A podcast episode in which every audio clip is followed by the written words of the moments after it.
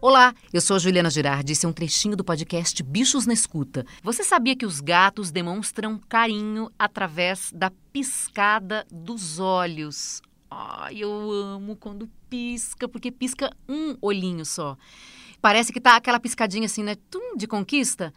Eu li sobre isso, não sei, assim, faz tempo já, né? Antes de, de, de, a gente falar agora aqui do quadro Você Sabia, com essa pergunta. Eu não sei se é real, que na hora que dá uma piscadinha, ele está dizendo para você, eu te amo.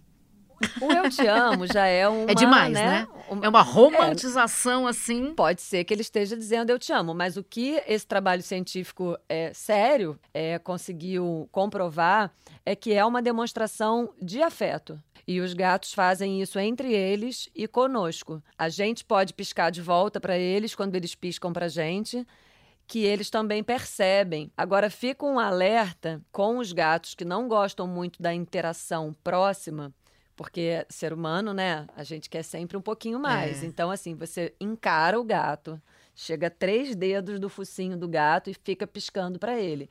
Isso para o gato provavelmente vai ser uma ameaça. Ah. É, então, quando ele está lá naquele, né, no topo do sofá, aquele lugar que o gato adora ficar, e tá te encarando, você dá uma piscadinha, e não precisa ser com o olho só, não, porque eu já vi gente falando, mas eu não sei piscar com o olho só. Você primeiro aperta os olhos como se fosse sorrir, e depois dá uma piscadinha e fica olhando para ele. Se ele piscar de volta, não é coincidência.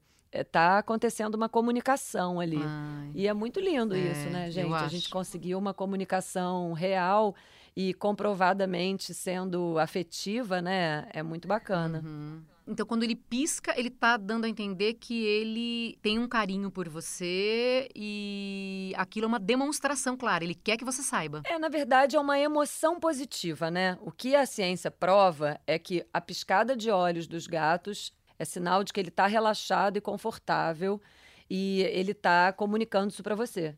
E você comunica ele de volta e esses essa pesquisa foi feita avaliando né, níveis de hormônios de estresse e de conforto e milhões de horas de vídeos gravadas, né? Não é assim alguém que inventou, não. É, é, é a sério. Isso não vale para cachorro, só para gato. É, o cachorro lambe, o cachorro abana o rabo, o cachorro se joga no nosso colo de barriga para cima. É diferente a comunicação, né? Esse quadro do Você Sabia faz parte do nosso episódio sobre animais que têm medo de fogos de artifício. A Marcela Cury, que tem a cachorrinha Pita, falou como a cadelinha fica apavorada toda vez que ouve esse barulho. E a adestradora e veterinária Marcela Zurli deu dicas. Escuta o nosso episódio completo.